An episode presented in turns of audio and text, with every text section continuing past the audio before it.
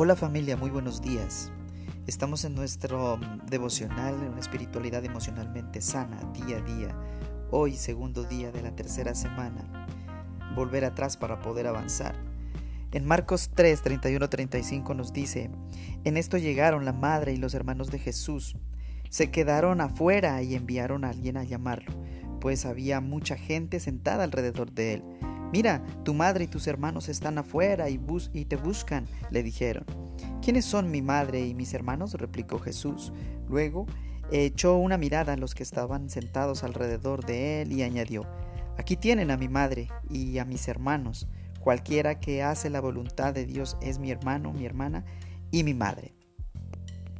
Bueno familia, precioso pasaje el que el Señor nos regala en esta mañana y precisamente nos está invitando a que cuando nosotros entramos eh, o recibimos a Cristo en nuestro corazón, en nuestra vida, nos hacemos parte de la familia de Él. Y eso implica que nosotros estemos eh, dispuestos a tener una entrega y de lealtad máxima, una entrega total al Señor porque está hablando de voluntad. El que hace la voluntad del Padre, ese es el hermano, la madre eh, y la hermana de nuestro Señor Jesucristo. Y mm, recordemos que nos hizo ver que el discipulado consiste en desechar los patrones pecaminosos de incredulidad para podernos revestir con las decisiones que toma la fe. Porque cuando nosotros tomamos la decisión de recibir al Señor Jesús, estamos tomando la decisión de ser parte de la familia de Dios. Y esto implica que hagamos la voluntad de nuestro Padre Celestial, de nuestro Padre eh, Dios. Por esa razón, eh, comparamos nuestra vida espiritual con eh, lo que se practica en, en la arqueología.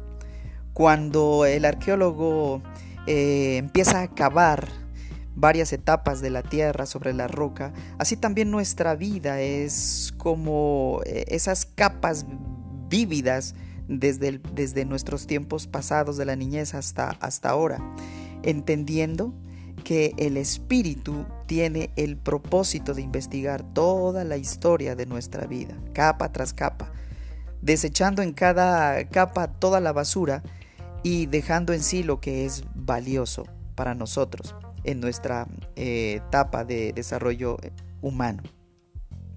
El espíritu comienza entonces a cavar en el hecho de roca de nuestra vida emocional, desde la más temprana hasta, hasta el día de hoy. Y a medida que vamos eh, progresando hacia el centro, donde en realidad es Dios mismo quien nos está esperando. Aquí en este punto es natural que nosotros sintamos que las cosas van empeorando pero debemos entender que van empeorando porque es el Señor mismo quien nos está discipulando. Y la manera de discipular muchas veces es eh, así, que te pone a ti situaciones, te repite situaciones, te pone a las personas que tal vez te fastidiaban y te hacen sentir mal y te sientes humillado, te sientes humillada una y otra vez.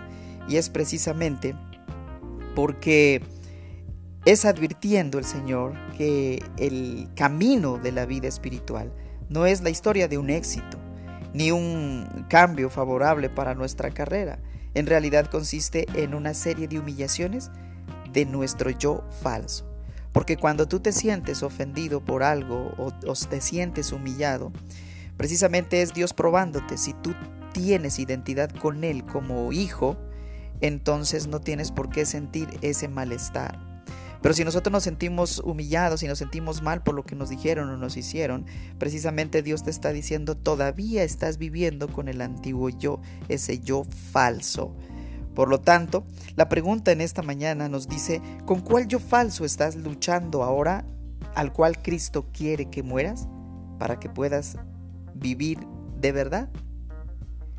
Quizá tu yo falso sea eh, el orgullo aún, quizá tu yo falso sea eh, la falta de perdón, el rencor, el resentimiento.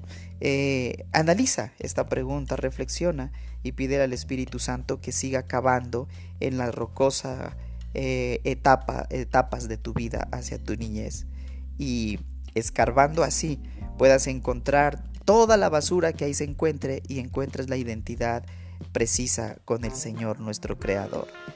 Gracias por poner atención, que Dios te bendiga.